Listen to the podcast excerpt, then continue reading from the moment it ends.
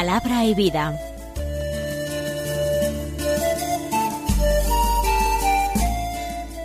Con el padre Manuel Horta, desde Sevilla.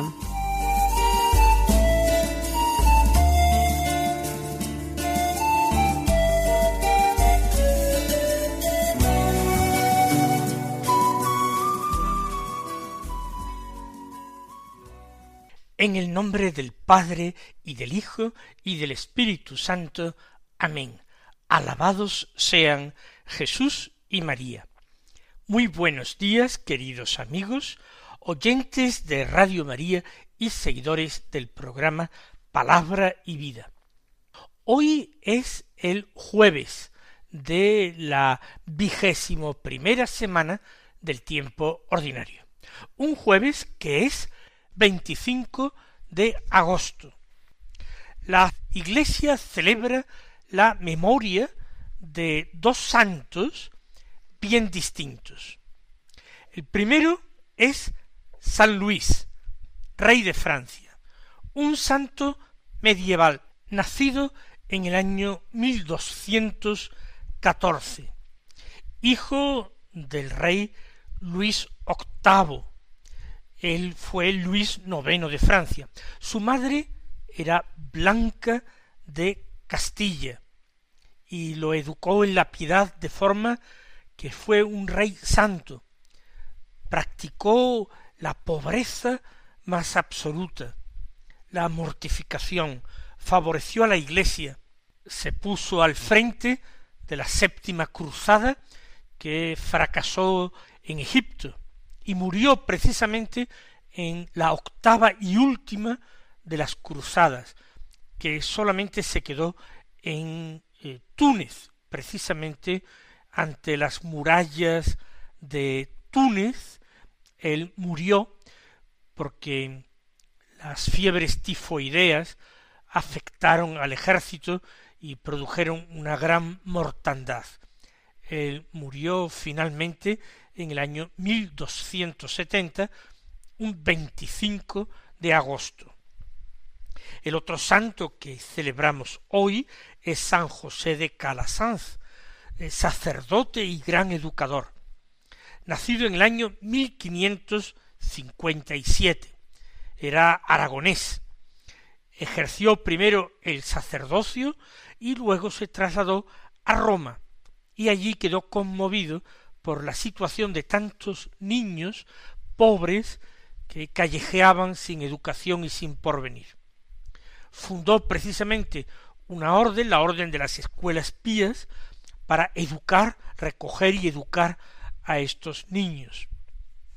Sufrió muchísimo porque fue calumniado de una manera infame, pero finalmente se restableció la verdad. Murió santamente en Roma en el año 1648. Así pues, realmente nonagenario. Vamos a escuchar ahora la palabra de Dios que se proclama en la liturgia de la misa del día. Seguimos con la lectura continuada del Evangelio según San Mateo, hoy en el capítulo 24 los versículos cuarenta y dos al cincuenta y uno que dicen así. En aquel tiempo dijo Jesús a sus discípulos, Estad en vela porque no sabéis qué día vendrá vuestro Señor. Comprended que si supiera el dueño de casa a qué hora de la noche viene el ladrón, estaría en vela y no dejaría que abrieran un boquete en su casa. Por eso Estad también vosotros preparados, porque a la hora que menos penséis viene el Hijo del hombre. ¿Quién es el criado fiel y prudente a quien el Señor encarga de dar a la servidumbre la comida a sus horas? Bienaventurado ese criado, si el Señor al llegar lo encuentra portándose así. En verdad os digo que le confiará la administración de todos sus bienes. Pero si dijere aquel mal siervo para sus adentros, mi señor tarda en llegar, y empieza a pegar a sus compañeros, y a comer y a beber con los borrachos, el día y la hora que menos se lo espera, llegará el amo y lo castigará con rigor, y le hará compartir la suerte de los hipócritas. Allí será el llanto y el rechinar de dientes. Nos encontramos con una serie de advertencias de Jesús en relación con la vigilancia con que el cristiano debe vivir. Jesús puede referirse bien a su segunda venida en gloria, la venida del Señor sería la suya propia sobre las nubes del cielo en el último día, o también puede referirse a la venida del Señor, a la vida de cada uno de nosotros, bien a esa venida definitiva al final de nuestra vida terrena, en el momento de nuestra muerte, cuando nos tengamos nosotros que comparecer ante Él, o bien a cualquier venida del Señor a nuestra propia vida con su gracia. No importa, las enseñanzas serían válidas en cualquiera de las ocasiones. Estad en vela, comienza el Señor diciendo, porque no sabéis qué día vendrá vuestro Señor. Al final de los tiempos, a poner punto final a vuestra vida terrena y a citaros para comparecer a un juicio, o bien a qué hora, en qué momento vendrá la gracia del Señor a vuestra vida, gracia a la cual tenéis que ser fieles, a la cual tenéis que responder. Y pone una comparación. La comparación del ladrón. El ladrón viene en la noche. Viene para abrir un boquete en la casa y robar. Si el dueño supiera a qué hora de la noche viene, estaría en vela, no le dejaría entrar. La ventaja del ladrón es que el dueño de la casa no sabe cuándo va a venir, ni qué día, ni qué mes, ni qué año, mucho menos a qué hora. No quiere decir que la venida del Señor sea como un ladrón que viene a hacer daño. No que la venida del Señor tenga que encontraros con un corazón encogido por el miedo, doblegado por el terror, ni muchísimo menos. Pero sí, que nosotros tenemos que estar en vela siempre, que tenemos que vivir el Evangelio siempre, que tenemos que decidirnos en cada momento por la santidad, que no podemos esperar a mañana, que no podemos hacer planos, planes a largo plazo, ni a medio plazo, ni a corto plazo. Aquí, ahora, hoy, el Señor me llama en el transcurso de este programa que estamos escuchando en la radio, el Señor me llama y yo tengo que decidirme por la santidad, tengo que decidirme por la fidelidad. Estad preparados. A la hora que menos penséis, llega el Hijo del Hombre. Tenemos que ser entonces, dice el Señor, como criados fieles y cuidadosos, aquellos criados de los que el, el Señor se puede fiar y les confía la administración de los bienes, no como esos criados, canallas, aprovechados, malvados, que se dedican a maltratar a sus compañeros, pensando que no recibirán castigo. El Señor llegará en su momento y hará justicia. Mis queridos hermanos, vamos a animarnos los unos a los otros en este servicio y seguimiento del Señor cada día.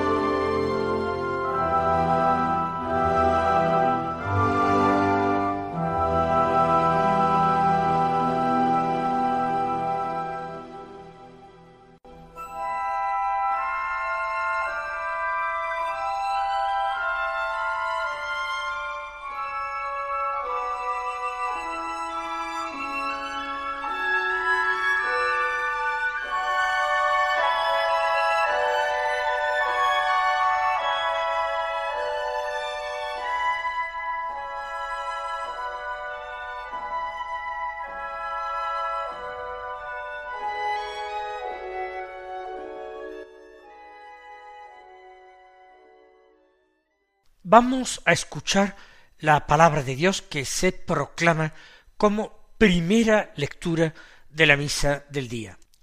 Hoy comenzamos la lectura de la primera carta del apóstol San Pablo a los Corintios. Así pues, del capítulo primero, los versículos uno al nueve, que dicen así.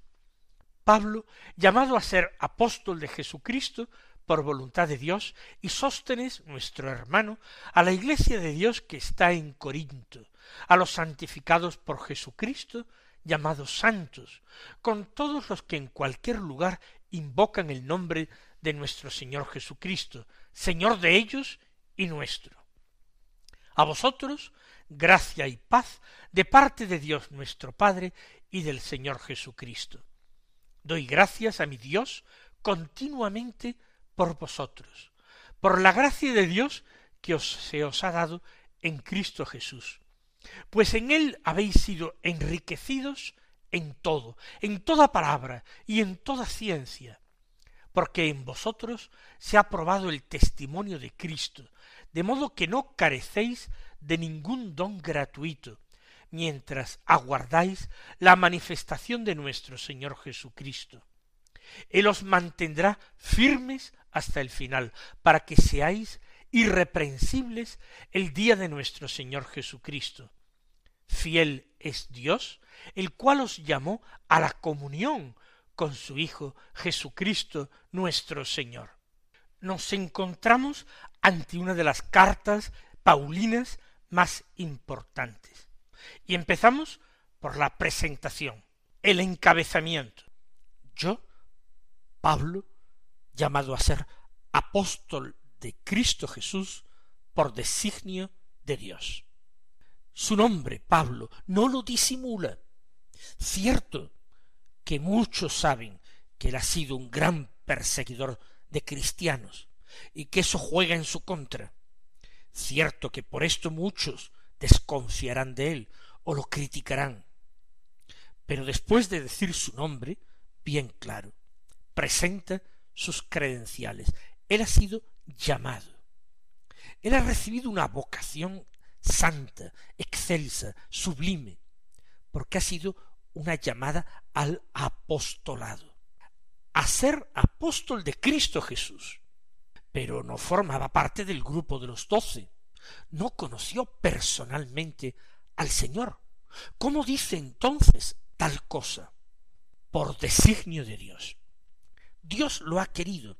¿Cómo podremos pedirle cuentas a Dios? Él da a quien quiere. Él da cuanto quiere. Pues bien, Cristo Jesús ha designado a Pablo su apóstol. Y junto con Pablo su compañero. Y Sóstenes nuestro hermano. Claramente Sóstenes ocupa un papel de ayudante o acompañante de Pablo, pero el maestro, el que va a redactar la carta, el que imparte la enseñanza, es Pablo. Escribimos a la Iglesia de Dios en Corinto, a los consagrados por Cristo Jesús, a los santos que él llamó.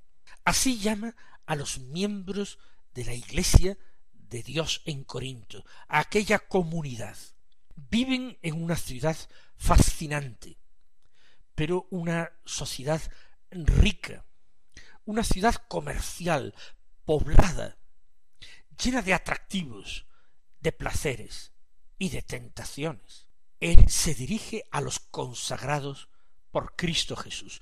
¿Cómo consagrados? Consagrados por el bautismo, consagrados por la imposición de manos, por la confirmación, consagrados por la Eucaristía que reciben sin lugar a dudas en sus asambleas litúrgicas, a los santos a los que se dirige a esos predestinados por Dios a formar parte del grupo de discípulos de su Hijo, a aquellos que son santos porque Él es santo.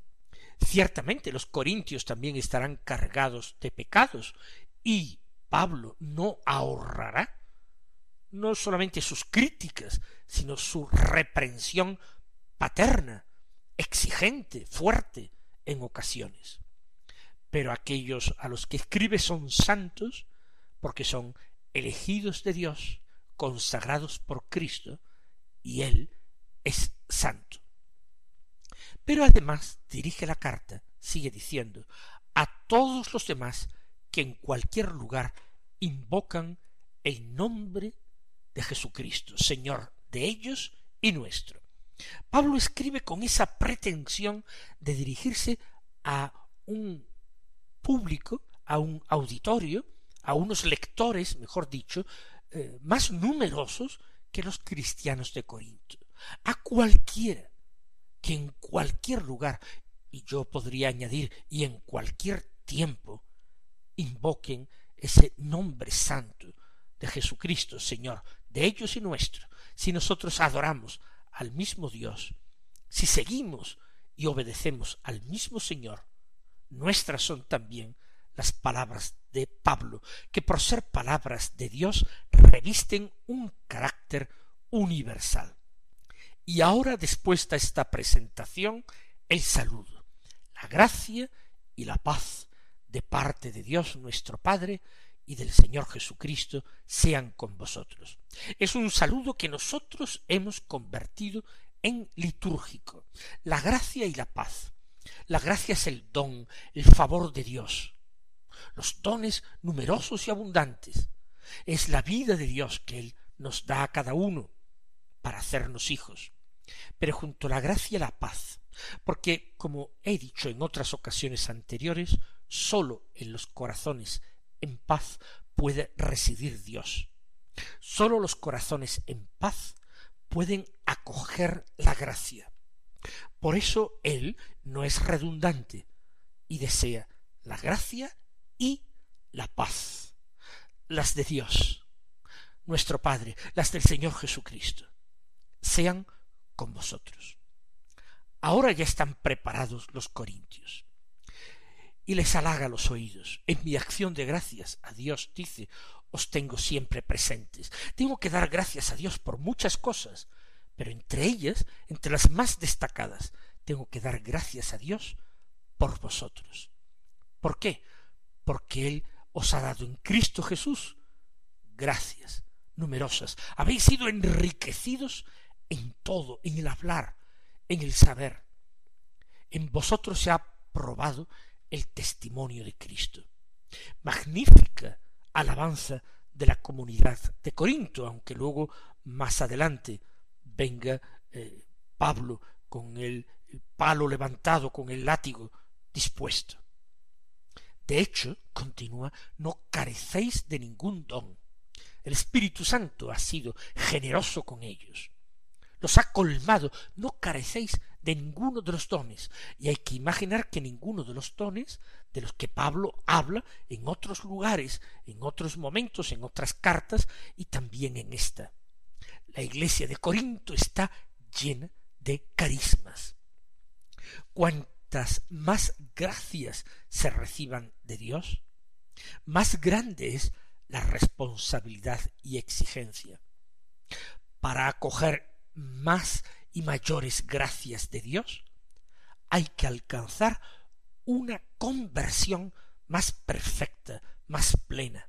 Y esto es lo que el apóstol deseará. Vosotros habéis sido enriquecidos en todo, en el hablar y en el saber. Hay gente elocuente, sabia, hay maestros en aquella comunidad y profetas y catequistas. No carecéis de ningún don.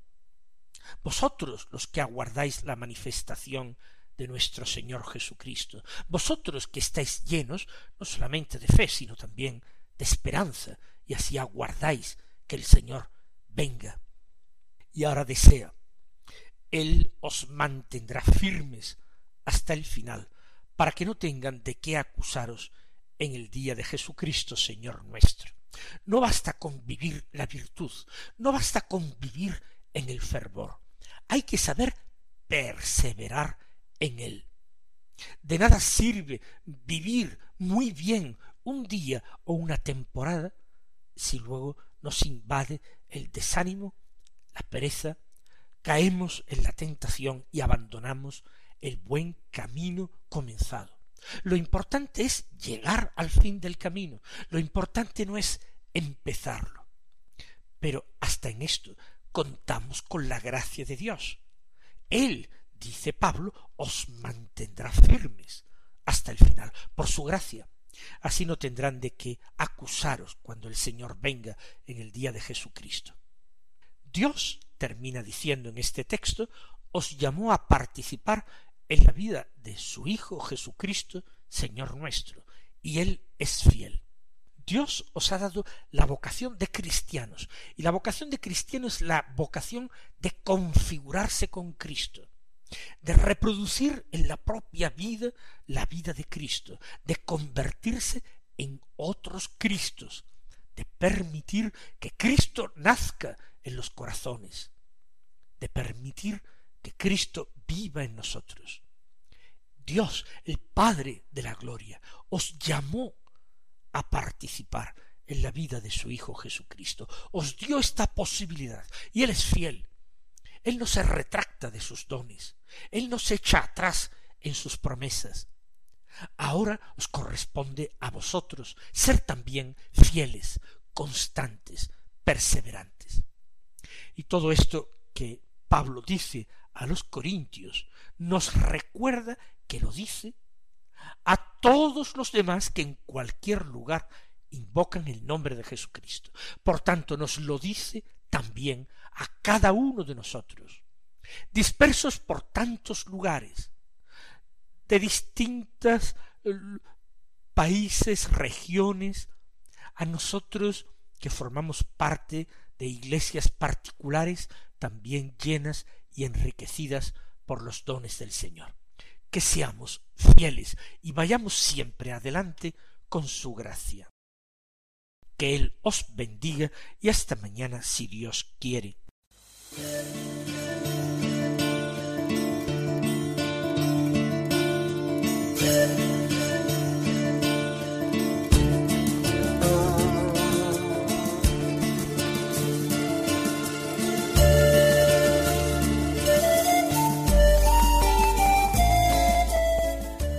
Concluye Palabra y Vida, un programa dirigido desde Sevilla por el Padre Manuel Horta.